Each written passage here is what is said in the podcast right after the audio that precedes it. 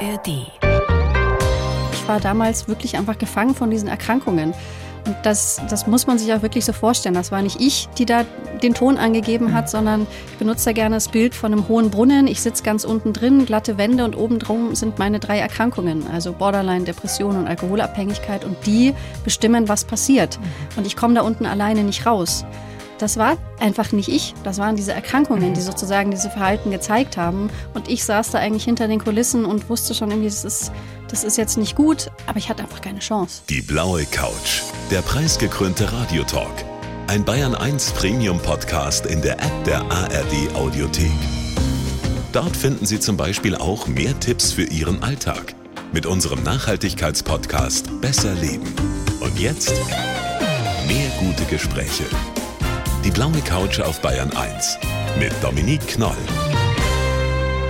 Eine Premiere heute auf der blauen Couch. Das erste Gespräch meines Lebens mit einer Frau, die genauso heißt wie ich. Und das ist so selten. Herzlich willkommen, Dominique de Marny. Hallihallo. Dominique, Sie haben definitiv den schöneren Nachnamen erwischt als ich. Knoll, das ist schon sehr germanisch. Also herzlichen Glückwunsch erstmal. Und weil ich immer gefragt werde, wo haben Sie denn diesen schönen französischen Namen her? Bei mir hat's mit dem Nachnamen zu tun, der ist ja französisch, de Marnet. Und meine Eltern haben sich einfach gedacht, da hätten sie gerne einen französisch klingenden Vornamen ah. dazu. Und so bin ich bei diesem Namen gelandet. Aber wenn man ihn richtig ausspricht, ist er ja auch schön. Stimmt, also nicht Dominik, sondern genau. Dominique, ja. französisch. Genau. Und das gibt also keine frankophile Mama oder irgendwie Verwandtschaft in Paris? Nee, oh, das wäre schön. Nee, ganz lange her, die Hugenotten damals, die dann ah. eben leider irgendwann rüber mussten. Aber ich bin nicht zweisprachig aufgewachsen oder so leider. Das schmilzt in den Ohren. Dominique Domanet gefällt mir sehr gut. Sie sind Bloggerin, Autorin, Expertin für mentale Gesundheit, haben selber eine sehr, sehr lange Reise hinter sich, sind auch immer noch unterwegs, aber das sind wir ja alle.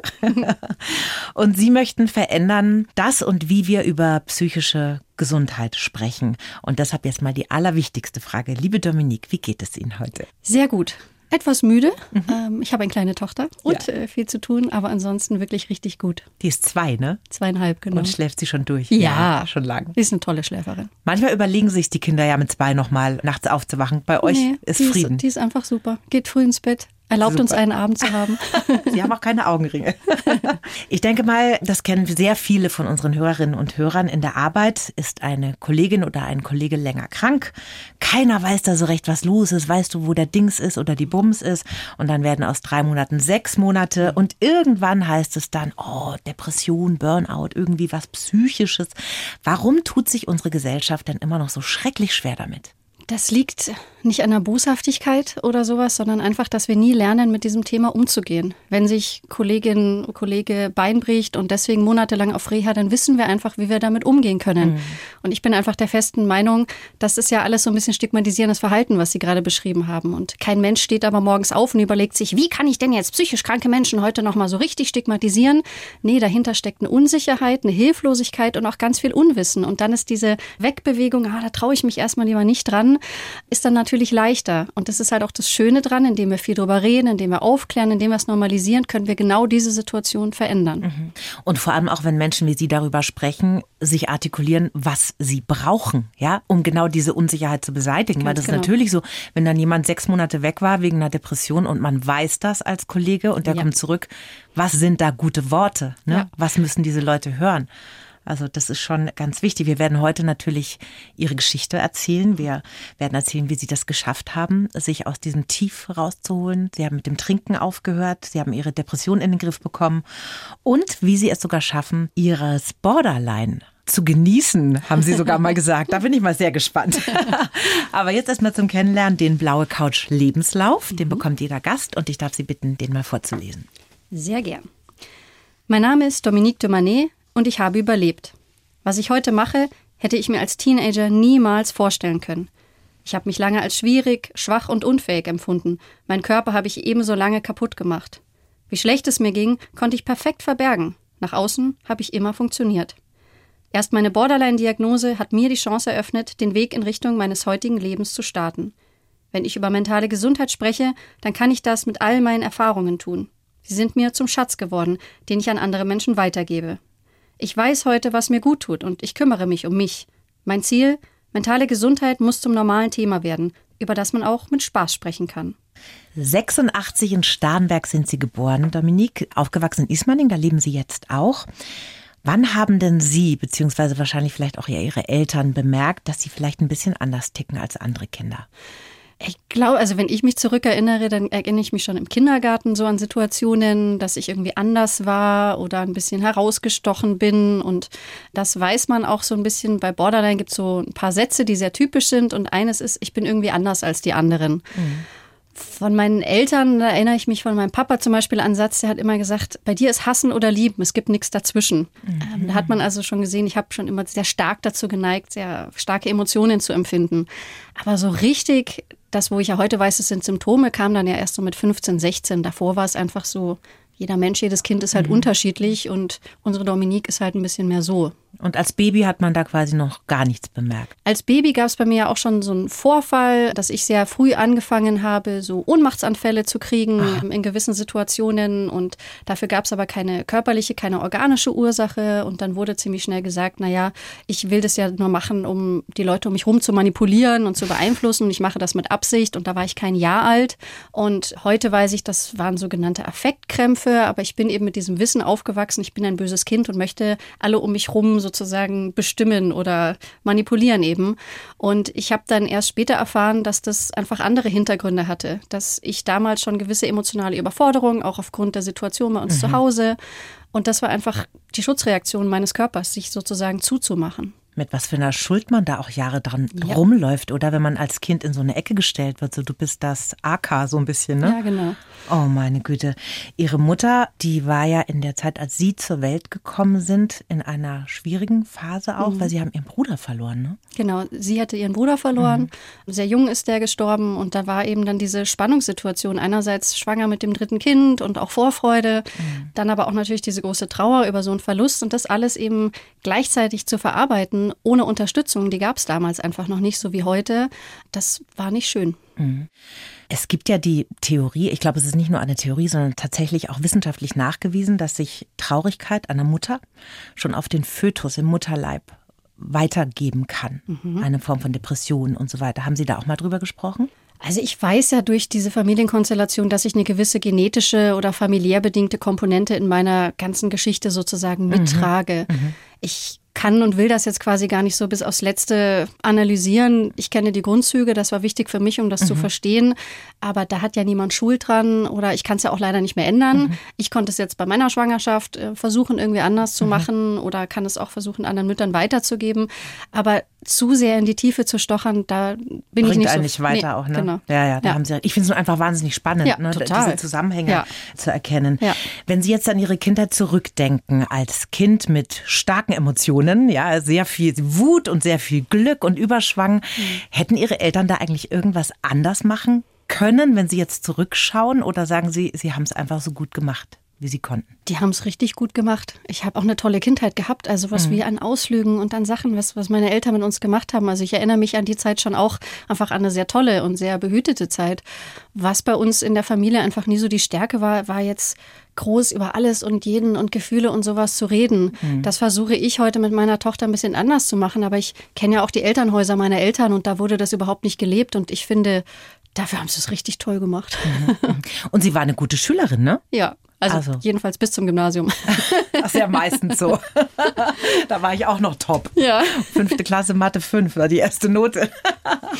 Das heißt, da haben Sie gut funktioniert. Da gab es nicht diese Ausbrüche in die eine oder andere Richtung. Da war ich auch schon sehr, ich würde es mal so ein bisschen sagen, dominant ähm, mhm. Ich hatte da vor allem immer den Drang, wenn jetzt meine Klassenkameradinnen von damals zuhören, werden sie sich an eine Sache erinnern. Ich wollte immer und überall Erste sein. Das war jetzt nicht unbedingt beim Sport, aber wenn man sich in eine Schlange gestellt hat zum Beispiel oder wer als Erster an der Tür ist und wenn ich das mal nicht geschafft habe, dann war das richtig, richtig schlimm für mich. Ich erinnere mich an eine Situation, da sollten wir uns im Gang aufstellen. Wir dachten alle, es geht in die Richtung los, da war ich Erste und dann hieß es, nee, wir gehen in die andere Richtung. Und auf Letzte. einmal war ich Letzte und die ganze Klasse, oh, jetzt die Dominique hinten und so. Also das war eine Tendenz, das war mir wahnsinnig wichtig. Mhm. Und als Teenager, da haben Sie dann gemerkt, irgendwie ist was komisch an mir. Was waren das so für erste Signale, die Sie selbst für sich wahrgenommen haben? Ich beschreibe das immer so, ich saß mal auf unserem Schulhof Und irgendwie hatte ich so viel in mir drin, so viele Gedanken, so viele Emotionen, so viele Sachen, die ich einfach nicht denken und fühlen wollte. Und ich war absolut überfordert damit. Und ich wusste nicht, wohin. Ich wusste irgendwie nur, ich kann da mit niemandem drüber sprechen. Warum ich das gedacht habe, weiß ich auch nicht so richtig. Aber ich wusste irgendwie, ich muss das mit mir alleine ausmachen. Ist auch so mein oberster Glaubenssatz. Ich muss alles alleine schaffen. Mhm. Und habe da dann eben meine Strategien versucht. Und ich hatte zu dem Zeitpunkt schon ein paar, ich nenne das immer negative Highlights in meinem Leben erlebt. Mhm. Also ich wusste jetzt schon so ein bisschen, woher das kam. Aber ich habe es trotzdem die Schuld bei mir gesucht und halt nie gedacht, dass das einfach nur eine Erkrankung ist. Und da so mit 15, 16 ging das dann eben los, dass ich mich so ein bisschen anders entwickelt habe als mhm. manch Mitschülerin. Mhm. Und das ist ja auch, finde ich, immer wahnsinnig schwer zu differenzieren, weil das ist natürlich grundsätzlich ein schwieriges ja. Alter mit viel Drama und viel Emotion. Und dann zu gucken, okay, wo ist das normale, ich sage ich mal, Pubertät und wo ist da vielleicht auch eine psychische Erkrankung? Das ist ja irre schwer, ne? Ja. Ich arbeite inzwischen auch sehr viel an Schulen und auch mit Eltern. Und da ist das natürlich auch immer die Frage, ja, aber das ist doch irgendwie Pubertät und sowas. Und das ist, ich erlebe ja auch ganz viele Jugendliche in den Klassen, die sagen, ich weiß eigentlich, dass ich Therapie brauche, aber meine Eltern lassen mich nicht, auch eben manchmal mit dem Ja, Pubertät, da kommst schon irgendwie durch. Mhm. und es ist halt ein Wahnsinn, dass wir das immer so abtun mhm. und nicht ernst nehmen, wenn solche Warnsignale kommen. Und man kann es unterscheiden, so die Dauer, die Heftigkeit, mhm. ob gewisse Lebensbereiche mit reingezogen werden, also da gibt es diese Unterscheidungen sein. Aber es ist halt die einfachere Lösung, einfach auch für Eltern, für alle ist es leichter zu sagen, ja, es ist halt nur die Pubertät, es geht schon wieder vorbei, weil man sich dann nicht mit diesem großen Thema, okay, vielleicht ist da auch eine Krankheit oder so dahinter. Mhm, mhm. Sie haben dann mit 16 angefangen, regelmäßig Alkohol zu trinken. Mhm. War das denn jetzt nur auf Partys mal wegschießen oder war das so jeden Tag? Na, so hat es ja angefangen. So mit 16 fängt mhm. man ja einfach an und das ist ja in dem Alter irgendwie ganz normal. Und ich habe aber gemerkt, wenn ich trinke, dann wird es in mir drin ruhiger wie an so einem Lautstärkeregler, dass es so ein bisschen mhm. runtergedreht wird. Und deswegen habe ich es dann eben auch immer mehr für mich alleine oder außerhalb von so sozialen Situationen, wo es akzeptiert ist, immer mehr angefangen zu nutzen. Das heißt, alleine auch harten ja. Alkohol getrunken ja, dann? genau. Ich war ja irgendwann bei einer Flasche Wodka am Tag plus äh, Bier, Prosecco, was man halt so zwischendrin noch irgendwie getrunken hat. Das war irgendwann mein normaler Konsum und ich wusste natürlich irgendwie, dass es nicht normal ist, dass es nicht gesund ist, dass es nicht klug ist, aber ich hatte irgendwie keine mhm. Alternative, weil es hat ja auch so zuverlässig funktioniert. Aber ich habe nach außen hin in Gesellschaft habe ich eigentlich immer sehr kontrolliert getrunken. Schon viel, es wussten alle, ja, die Dominique, die verträgt irgendwie total viel. Aber so richtig diesen exzessiven Konsum, den habe ich eigentlich immer für mich alleine gemacht. Sie sind eine sehr zarte Person. Es fällt mir wahnsinnig schwer vorzustellen, wie man funktioniert, wenn man eine Flasche Wodka trinkt. Also Sie sind ja da auch noch zur Schule gegangen. Ja, ich habe ja nicht mit einer Flasche Wodka angefangen. Ich habe mhm. mich ja so nach und nach gesteigert. Meine Strategien wurden besser, mein Körper wurde in Anführungszeichen leider besser darin, das Ganze zu verarbeiten. Und ich habe die ja verteilt getrunken, sozusagen über, über einen Tag. Ähm, mhm. Also das war jetzt nicht so quasi einmal die ganze Pulle irgendwie rein, aber es ist eigentlich erschreckend, was wir alles so aushalten, was der Körper so aushält. Ja. Ähm, und für mich war eben damals das Wichtigste, dass niemand was merkt. Und das hat bei mir enorme Kräfte freigesetzt. Und das hat niemand bemerkt, weder in der Schule noch in ihrer Familie, ihre Eltern. Sie haben das komplett geheim halten können. Ja, also ich war eben bekannt als die, die irgendwie viel trinkt, aber diesen dramatischen Ausmaß, den es eigentlich hinter den Kulissen hatte, ich, ich bin mir sicher, dass es schon Leute irgendwie sich mal gedacht haben, ja, irgendwas stimmt doch bei der nicht aber halt nie angesprochen haben, weil mhm. sie es nicht irgendwie wussten. Und ich habe ja inzwischen auch Kontakt mit vielen MitschülerInnen von damals oder Menschen generell. Das hätten wir einfach nie gedacht. Also du warst doch irgendwie immer nach außen hin, war doch alles so super sozusagen. Ja. Also das, das zeigt einfach, man kann das wirklich verstecken. Und da versuche ich auch Angehörigen immer manchmal so ein bisschen Druck rauszunehmen. Ja, warum habe ich es denn nicht gemerkt? Mhm. Weil diese Krankheiten so stark werden können, so ein Potenzial haben, dass man es wirklich quasi nicht merken kann. Wie sah es denn da in Ihnen aus in dieser Zeit? Also nicht so schön. War da Depression, ja, Angst? Ja. Und das wurde alles durch den Alkohol dann abgemildert. So muss man sich das vorstellen. Naja, kurzzeitig. Dann mhm. kommt es natürlich eigentlich doppelt zurück. Also mhm. das ist, das kennen ja auch Menschen ohne Alkoholprobleme. Am Anfang ist der Alkohol da, man wird so ein bisschen gelockert und so und irgendwann später entweder manche neigen dann zum Einschlafen, manche dann kommt irgendwie die Traurigkeit, manche kommt die Aggression oder so. Ja. Und das hat es bei mir aber einfach immer so weit weggeschoben und es hat mich einfach funktionieren lassen, weil es meine Ängste beruhigt hat. Ich war damals wirklich einfach gefangen von diesen Erkrankungen. Und das, das muss man sich auch wirklich so vorstellen. Das war nicht ich, die da den Ton angegeben hat, mhm. sondern ich benutze da gerne das Bild von einem hohen Brunnen. Ich sitze ganz unten drin, glatte Wände und oben drum sind meine drei Erkrankungen, also Borderline, Depression und Alkoholabhängigkeit. Und die bestimmen, was passiert. Mhm. Und ich komme da unten alleine nicht raus. Und dieses, dieses Bild hat mir auch irgendwie so geholfen, warum ich eigentlich das, das war einfach nicht ich. Das waren diese Erkrankungen, mhm. die sozusagen diese Verhalten gezeigt haben. Und ich saß da eigentlich hinter den Kulissen und wusste schon irgendwie, das ist jetzt nicht gut, aber ich hatte einfach keine Chance. Sie haben irgendwie versucht zu überleben ja, genau. und in diesem Leben irgendwie zu funktionieren. Ja. Wann war denn der Moment, in dem Sie sich dann Ihren Eltern anvertraut haben? Das war wirklich erst ganz spät. Also mein Vater ist 2006 gestorben, kurz bevor ich Abi gemacht habe. Mhm. Und wirklich so das Coming Out sozusagen, das Richtige hatte ich erst, als ich in Hamburg in die Klinik gegangen bin, stationär für drei Monate. Und da habe ich meiner Familie dann eine E-Mail geschrieben. Ähm, liebe Familie, ich bin jetzt hier für zwölf Wochen. Meine Diagnosen sind das, das und das. Bitte kontaktiert mich jetzt nicht. Mhm. Das klingt heute so hart, ähm, wenn ich das so sage, aber ich war damals selber einfach noch so überfordert mit diesem ganzen Neuen und wusste einfach, ich konnte jetzt nicht noch mit einem Fragenkatalog, nee. die, ich hatte die ganzen Antworten ja selber noch nicht. Aber das war sozusagen dann der Anfang. Okay. Ja. Das war ja 2013, da haben Sie diese Borderline-Diagnose bekommen. War das dann auch ein Gefühl der Erleichterung, ja. weil man sagte, endlich weiß ja. ich, was mit mir los ist? Ja, total. Ich kann mich noch erinnern, als meine Therapeutin mir diese Diagnosen gegeben hat, Depression, Alkoholabhängigkeit, da konnte ich mir so ein bisschen was vorstellen. Mhm.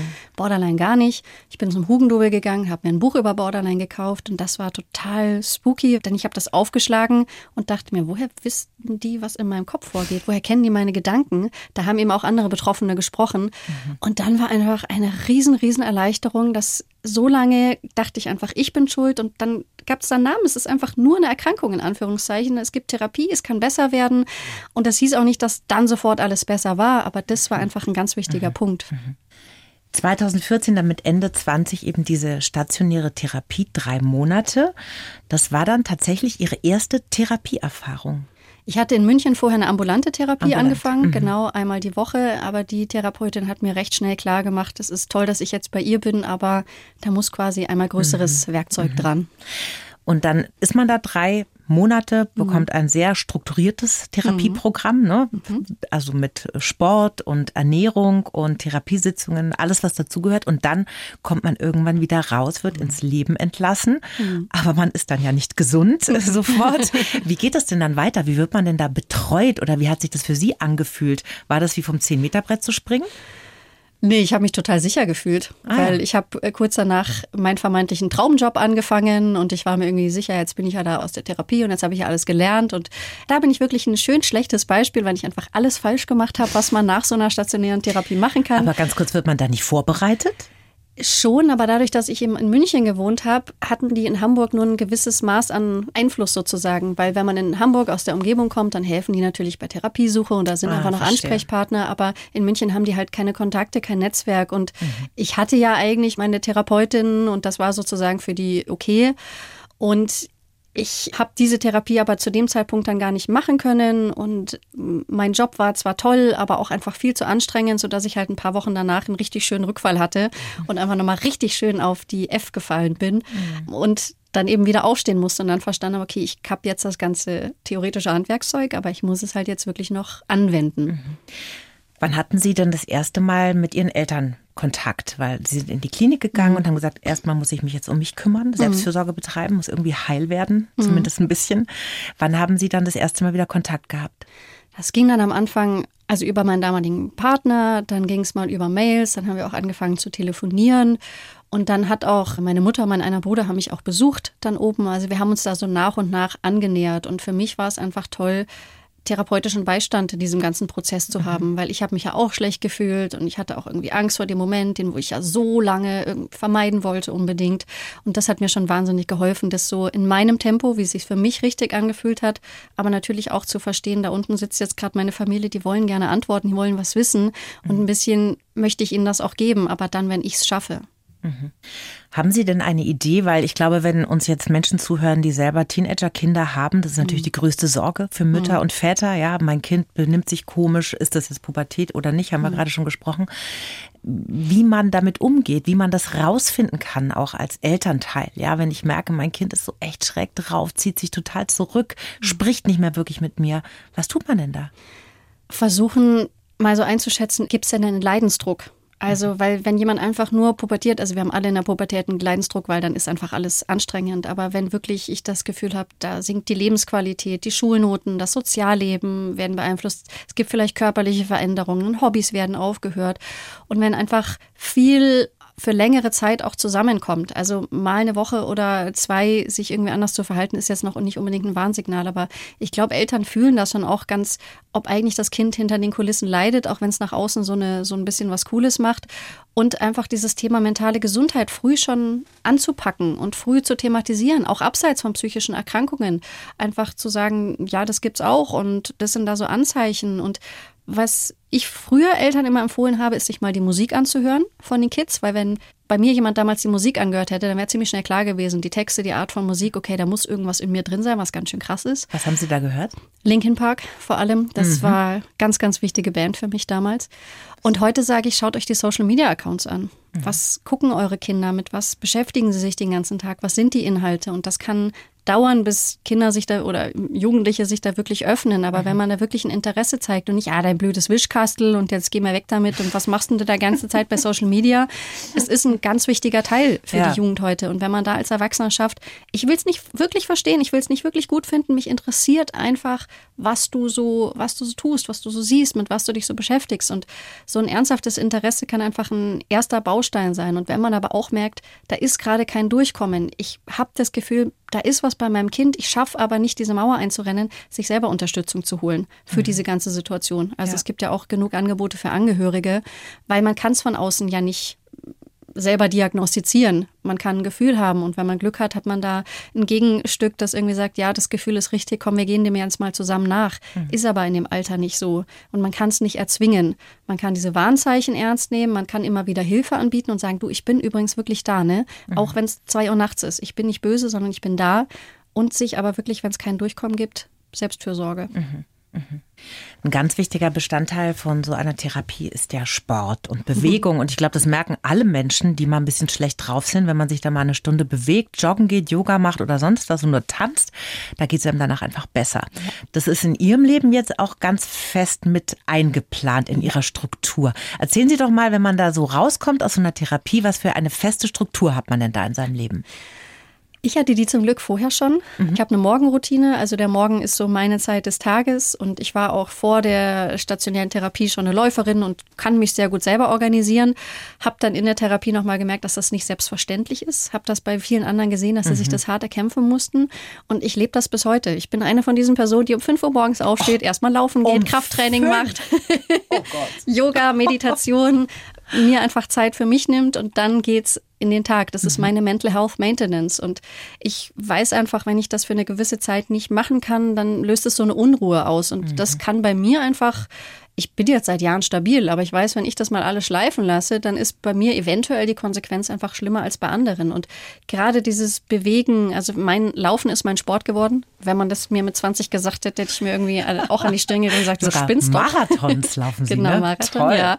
Wow. Und das versuche ich einfach so ein bisschen zu inspirieren. Also kein Mensch muss jetzt mit mir morgens um 5 Uhr aufstehen und dann erstmal fünf Kilometer laufen gehen. Das ist nicht das, was ich sage. Aber dem Körper Bewegung zu geben und sich selber jeden Tag ein paar Minuten mit sich selber zu gönnen mhm. oder wirklich rauszunehmen, dass das nichts mit Egoismus zu tun hat, sondern das ist essentiell. Und da ist einfach für viele Bewegung ein ganz, ganz wichtiger Teil von. Und wir wissen es aus Studien, es funktioniert, es hilft, es hat Effekte positive auf alle Bereiche, aber eben auch die Psyche. Und da versuche ich einfach ein bisschen zu inspirieren. Mhm. Das heißt, den inneren Schweinehund ist ein Fremder für Sie? Nein, den kenne ich auch. Ach so, schon. Und dann aber egal. Also mein Körper kennt das einfach inzwischen. Das mhm. morgens wird aufgestanden und dann geht mhm. das erstmal los. Mhm. Der Schweinehund ist bei mir eher so bei Süßigkeiten und so. Das ist so. Aber das, das ist ja erlaubt, oder? Ja, da schaffe ich es auch manchmal Nein zu sagen. Aber ich rauche nicht, ich trinke nicht, ich ernähre mich, da darf ich ja ab und zu so ein bisschen. Absolut, absolut. Ich habe die Erfahrung gemacht, bei mir fängt es an auszufransen, wenn ich so in innere Verhandlungen gehe. So, wenn ich so anfange drüber nachzudenken, mache ich mhm. jetzt Sport, mache ich keinen Sport. Deshalb mache ich es wirklich so, ich lege mir meine Yogamatte vors Bett und obendrauf die Leggings und das Oberteil, dass ich da mit Barfuß schon draufsteige. Ja. Und dann ist es mir wirklich zu blöd, das wieder wegzuräumen am nächsten Morgen und dann mache ich es auch. Das ist ja auch ein ganz guter Trick. Ja. Sie sind jetzt nüchtern seit dem Jahreswechsel 2017-2018. Herzlichen Glückwunsch erstmal. Das ist eine Leistung. Das haben Sie im Juni auch gefeiert auf Instagram mit einem ganz netten kleinen Video. Da steht 2000 Tage nüchtern. Das ist auch ganz wichtig, dass man sich da feiert selber ne, an so einem Tag. Es ist wichtig, aber es fällt mir wahnsinnig schwer. Ich bin in vielen Dingen gut, aber mich selber zu feiern oder solche Leistungen anzuerkennen, ist tue ich mich wahnsinnig schwer, weil für mich ist es ja irgendwie quasi normal. Ich habe aber gemerkt, was das für eine Signalwirkung für andere haben kann. Also ein bisschen feiere ich mich eigentlich mehr für andere, weil ich weiß, was das mit Followern oder Menschen machen kann, wenn die sehen, boah, zweiter und die, das hätten wir ja gar nicht gedacht. Mhm. Aber mich selber wirklich zu feiern, ist keine Stärke von mir. Aber sehr eigentlich ungewöhnlich, weil Sie haben ja einen wirklich steinigen Weg hinter sich. Ne? Also erstmal dieses Annehmen einer Erkrankung, dieses harte Fighten dagegen, diese lange Therapie Therapie. Also es ist ja wirklich kräftezehrend ohne Ende. Rational verstehe ich das, mhm. aber dieses Gefühl so von Stolz oder so kann ich tatsächlich nicht. Mhm. Auch so in den Meilensteinen, die wir jetzt mit dem Unternehmen in den letzten Jahren zum Beispiel hatten, da sitzt dann mein Team da, boah, richtig stolz. Und ich so, nee, ich bin stolz auf euch, mhm. aber auf mich nicht. Und ich weiß auch, oder auch Komplimente annehmen bin ich auch nicht so gut drin. Ich weiß, da liegt bei mir noch irgendwas verborgen. Da möchte ich auch mal irgendwann einen Workshop zu machen, so Stolz oder Komplimente Selbstliebe annehmen. Selbstliebe vielleicht. Ne, ich mag, also Selbstliebe. Ja, mhm. Selbstliebe finde ich ein schwieriges Konzept. Selbstfreundschaft ist für mich das viel, viel Wichtigere, dass ich eine gute Freundin zu mhm. mir bin. Und bei einer Freundin sagt man auch manchmal so ehrlich so, also das ist, war jetzt nicht so richtig cool, mhm. aber eigentlich mag man sich, so ein wohlwollender Umgang. Und das ist das, was ich eigentlich schon wirklich mit mir pflege. Ich kenne diese Schwachstelle auch, ich kann damit arbeiten, mhm. mit diesem Stolz und sowas, aber es, es schränkt mich jetzt nicht groß ein. Ich finde es toll. Alkohol ist ja eine teuflische Sache, ne? Ja. Also wenn man ein Suchtproblem hat, der ist überall komplett gesellschaftsfähig. Man wird auch dauernd animiert zum Trinken. Ich erinnere mich noch, als ich schwanger war mit meiner Tochter, das war furchtbar, vor allem in der Zeit, wo es noch keiner weiß. Und dann immer so, jetzt sei doch nicht so, trink doch mal. Das geht Ihnen wahrscheinlich genauso, oder?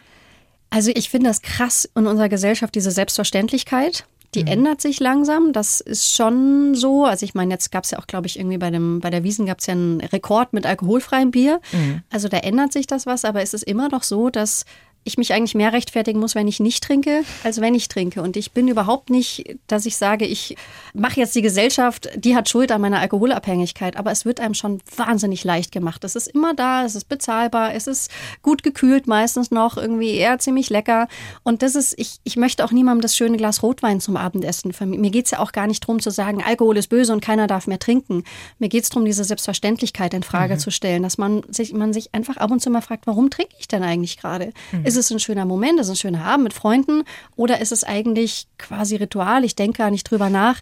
Das ist das, was ich erreichen will, mhm. dass da einfach so ein bisschen mehr drüber nachgedacht wird und auch gesehen wird, es gibt inzwischen richtig tolle Alternativen. Nicht mhm. nur beim Bier, sondern auch bei anderen Getränken.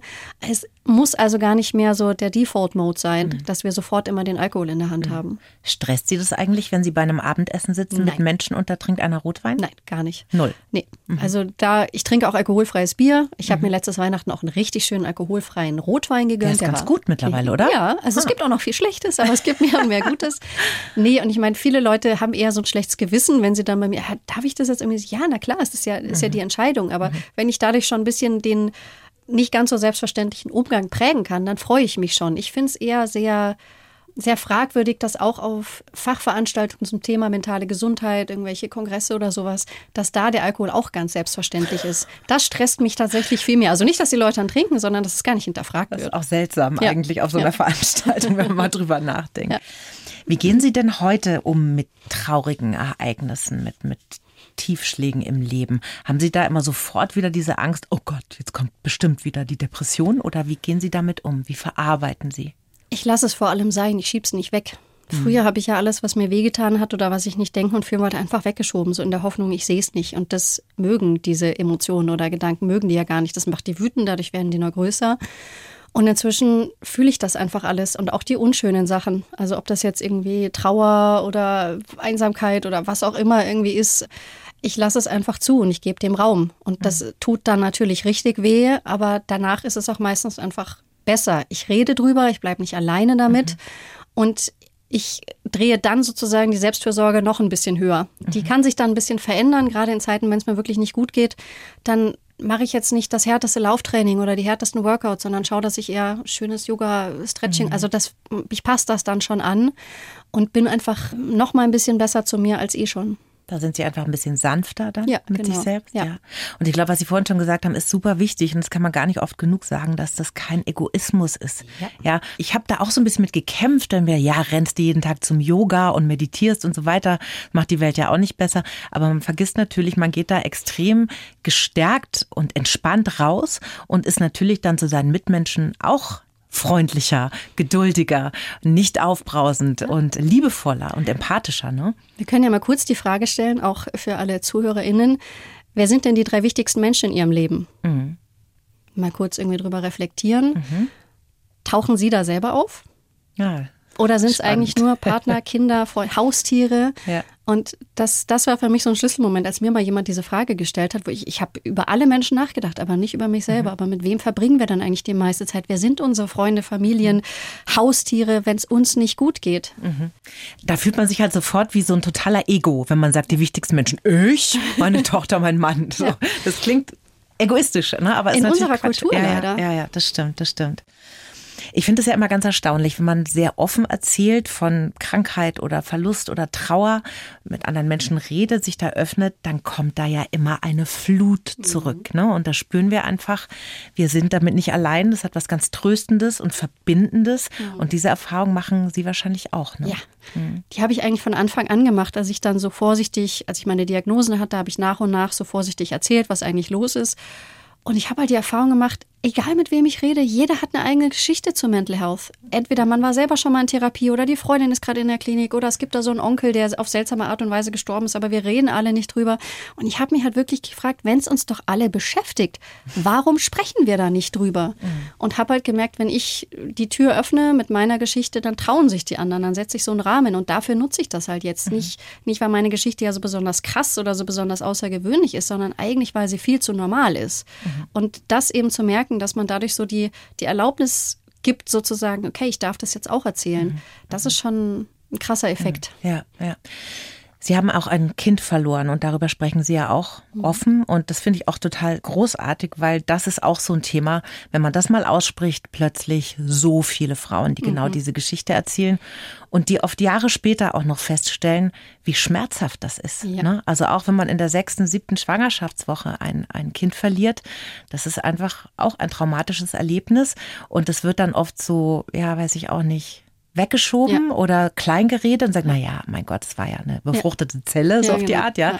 Aber es ist einfach ein schlimmes Erlebnis und das haben sie auch erlebt und gehen offen damit um. Ja, mhm. weil ich eben da auch gemerkt hatte, ich habe dann ein bisschen recherchiert danach, als uns das passiert ist und habe mir halt gedacht, was so häufig ist es, so oft mhm. ist es, warum, warum spricht denn da irgendwie Ich muss ja statistisch x Frauen eigentlich kennen oder x Paare, besser gesagt, die das Ähnliche durchgemacht haben. Mhm. Und deswegen bin ich auch dieses, dass man zwölf Wochen jetzt niemandem was erzählen soll, weil es könnte ja noch schiefgehen. Was sagen wir denn da mit den Paaren, den werdenden Eltern? Dass sie bitte mit ihrem Leitern aber auch alleine sein sollen. Wenn es dann alles irgendwie ein Happy End verspricht, dann dürft ihr es mit der Welt teilen. Und ich war wahnsinnig froh, dass ich es damals schon ganz schnell so dem kleinen inneren Kreis erzählt habe, weil ich dann einfach auch Unterstützung hatte, als es vorbei war. Mhm. Und natürlich war es bei uns zum Glück noch sehr, sehr früh. Aber trotzdem mit diesem Wissen, ich bin schwanger, da kommen ja sofort so Bilder und Gedanken und Träume und man überlegt sich, wie das alles wird. Und das wird einem von einer auf die andere Sekunde aus der Hand gerissen. Mhm. Und ich hatte Glück, weil ich ja durch diese ganze Therapiearbeit einfach viele Werkzeuge hatte, aber mhm. viele andere Paare, viele andere Frauen haben das nicht. Und deswegen ist und war mir das total wichtig, dieses ganze Thema einfach ein bisschen sichtbarer zu machen. Und ich habe so viele Nachrichten bekommen von Leuten, ja, bei uns irgendwie auch und mhm. was man da eigentlich für einen Preis zahlt. Mhm. Denn auch diese Gefühle gehen ja nicht weg, ne, nee. indem man nicht davon spricht. Das kommt oft Jahre später wieder hoch, wenn man dann doch vielleicht mal irgendeine Therapie macht oder wenn eine Freundin so ein Erlebnis hat. Ja. Plötzlich merkt man, was da noch für ein Schmerz in einem ja. eigentlich steckt. Ne? Ja. Die letzten Jahre waren ja für sehr, sehr viele Menschen schwierige Jahre. Wir hatten eine Pandemie mit Lockdown, Vereinzelung, Klimakrise, Krieg in der Ukraine, jetzt auch im Nahen Osten. Helfen Ihnen denn Ihre persönlichen Krisenerfahrungen auch mit diesen internationalen und globalen Krisen besser umzugehen? Ja, auf jeden Fall. Also mich berührt das alles wahnsinnig, weil ich bin schon immer noch ein sehr emotionaler Mensch, auch wenn ich die Borderline ja so hinter mir gelassen habe. Aber das berührt mich einfach, das alles zu hören. Und mhm. mir helfen vor allem so Dinge wie Achtsamkeit, wie Dankbarkeit. Ähm, also mich überrollt zum Beispiel manchmal, wenn ich mir überlege, gerade beim Thema Klimawandel, Gott, in was für eine Welt habe ich meine Tochter geboren? Wie mhm. wird das irgendwie in 20 Jahren sein? Das sind alles berechtigte Sorgen, die haben ihren Platz. Aber jetzt gerade, wenn ich mit ihr Duplo spiele, dann ist das der Moment, der zählt und mich wirklich aus diesem Gedankenstrudel rauszuholen, ohne das jetzt wegzuschieben, weil das sind Ängste und die dürfen auch Platz haben. Mhm. Aber in dem Moment haben sie einfach nichts zu suchen, weil dann würden sie mir den Moment zerstören. Und ich habe einfach inzwischen so viele Jahre Praxis in der Achtsamkeit, dass mir das gelingt. Oder ja. genau in diesen Zeiten Dankbarkeit. Also mein Partner und ich gehen ja jeden Abend ins Bett und sagen uns drei Sachen, die schön waren am Tag. Mhm. Und das sind manchmal ganz kleine Dinge, irgendwie wie unsere Kleine heute gelacht hat oder der gute Kaffee heute oder keine Ahnung. Und so immer wieder zu merken, dass das alles nicht selbstverständlich ist. Und auch irgendwie zu wissen, ich kann mich nicht für alle Probleme dieser Welt engagieren ich bin wahnsinnig froh, dass es Leute gibt, die fokussieren sich auf den Klimawandel oder auf jetzt eben Flüchtlingshilfe. Ich habe bei mir das Thema mentale Gesundheit, womit ich den Leuten auch helfe, weil diese ganzen großen Krisen, die passieren ja allen Menschen. Und dass mhm. jede dieser Krisen macht was mit unserer mentalen Gesundheit. Und ich kann das aber nur so mit vollem Herzen machen, weil ich weiß, es gibt andere, die engagieren sich für andere und einfach zu akzeptieren, ich kann nicht alleine die komplette Welt retten. Ich habe meinen Bereich gefunden, wo ich versuche, ein bisschen das besser zu machen. Und das hilft mir schon auch wahnsinnig. Und diese kleinen Schutzräume sich zu schaffen im Leben, das ist, glaube ich, was ganz Wichtiges. Ja, also das hat nichts mit davonrennen zu tun nee. oder wegschieben, sondern einfach zu sagen, hier bin ich jetzt unter meiner kleinen Käseglocke ja. mit meinem Partner, mit meiner Freundin und habe jetzt mal eine schöne Stunde zusammen ja. und die ist mal frei von allen Sorgen und von allen schlechten Nachrichten. Ich glaube, das ist wirklich ganz wichtig und auch da sollte man sich nicht egoistisch fühlen, mhm. sondern auch das ist Selbstfürsorge natürlich. Ja. Ne? Sie haben eine wunderbare Seite, die heißt Mental, Mental nee, mentalhealthcrowd.de, ja. Englisch, also Mental Health, mentale Gesundheit, crowd.de und da bieten sie auch so einen Selbstlernkurs an. Mhm. Was lernt man denn da so? Das ist ein Grundkurs zu mentaler Gesundheit, wirklich. Einfach dieses, es ist zusammengefasst das ganze Wissen über diesen Themenbereich, was ich gerne in der Schule schon gelernt hätte, weil bei der körperlichen Gesundheit wissen wir irgendwie alle so ungefähr, was die beeinflusst, was wir Gutes für sie tun können. Das heißt jetzt nicht, dass wir es immer machen, aber wir haben einfach sehr viel Wissen, was man so mitbekommt, vom Zähneputzen über Ernährung, über Diabetes. Und bei der mentalen Gesundheit lernen wir das einfach nicht. Und wenn ich einiges Wissen früher gehabt hätte über Emotionen, über Zusammenhänge, Kopf und Körper, dann hätte es für mich anders laufen können. Mhm. Und dann haben wir uns eben, als die Pandemie angefangen hat und wir unser Café erstmal schließen mussten, haben wir uns überlegt, okay, wie, was können wir denn jetzt tun? Haben uns mit ganz vielen Experten zusammengesetzt, mhm. haben Themen gesammelt, was gehört in so einen Grundkurs alles rein und haben dann angefangen, den zu produzieren und helfen damit jetzt schon ganz, ganz vielen Leuten als so Alltagsbegleiter. Wirklich so eine Grundlagenschulung. Und da geht es jetzt nicht um Krisen, das ist keine Therapie. Wir reden auch in einem von zwölf Modulen über psychische Erkrankungen, mhm. damit man einfach weiß, worauf kann man denn achten. Mhm. Aber es sind eigentlich all die Bereiche, die beeinflussen, wie wir morgens aufstehen, ob wir uns total gut fühlen oder irgendwie nicht so. Und da so viele Faktoren beeinflussen das. Und wir können die aber auch beeinflussen und damit unserer mentalen Gesundheit was Gutes tun. Dazu muss ich das aber kennen, diese Zusammenhänge generell und bei mir. Und das ist das Ziel dieses Kurses. Und da steht ja auf der Seite, Bringing the Fun into psychisches Gesundheitskompetenz, also Spaß, Humor in diese ganze Sache ja. reinbringen. Wie machen Sie das denn? Indem wir das Thema einfach in einen leichten Rahmen packen, sozusagen. In meinen Workshops, in meinen Vorträgen, da wird auch gelacht. Es gibt irgendwie lustige Momente, es gibt leichte Momente, denn garantiert auch die meisten, die uns jetzt vielleicht zuhören, wenn sie mentale Gesundheit hören, dann setzt erstmal so eine gewisse Schwere ein. So mhm. die traurige Klaviermusik setzt ein, schwarz-weiße Bilder tauchen auf, Assoziationen von Erkrankungen, Stress, mhm. alles nicht schön. Mhm. Und solange das die Assoziationen sind, die die Menschen haben, will man sich natürlich nicht mit Mental Health befassen. So, nee, das ist ja nichts für mich. Und das versuchen wir aufzubrechen und zu zeigen, dass es noch viel mehr. Auch wenn ich am Strand sitze und einen Cocktail trinke oder auf dem Berggipfel mhm. stehe und den Ausblick genieße, auch das ist mentale Gesundheit. Und so versuchen wir eben immer wieder Formate zu finden, wie jetzt unseren Run vor kurzem im Olympiapark oder eben auch in unseren Workshops, in unseren Posts auf Social Media, immer so eine gewisse Leichtigkeit reinzubringen, ohne dem Thema natürlich abzusprechen, ja, das kann auch richtig dunkel und düster werden, das wollen wir nicht verneinen, das kenne ich aus eigener Erfahrung, mhm. aber das einfach so ein bisschen zu weiten und durch diese Leichtigkeit, durch diese Offenheit ist das Feedback in unseren Workshops einfach, Mensch, irgendwie war das ja gar nicht so schwer, sich jetzt mal mit dem Thema Mental Health mhm. zu befassen. Das hat ja gar nicht wehgetan. Ja, ja. Ich finde, Sie sind ein super Beispiel dafür, ne, dass man so äh, wirklich sehr konsequente Selbstfürsorge betreibt und gleichzeitig ein wirklich sehr empathisches Wesen ist, das sich auch ja, kümmert einfach um andere Menschen, indem sie diese Arbeit tun, die sie tun, nämlich darüber sprechen. Und das finde ich einfach sehr wichtig und sehr wertvoll. Und ich danke Ihnen sehr, dass Sie heute da waren. Eine letzte Frage habe ich noch, die kriegt jeder Gast. Was würden Sie im 20-jährigen Ich aus heutiger Sicht gerne sagen? Du musst das nicht alleine schaffen. Sehr gut. Vielen Dank, dass Sie danke da waren. Danke auch. Die Bayern 1 Premium Podcasts. Zu jeder Zeit, an jedem Ort.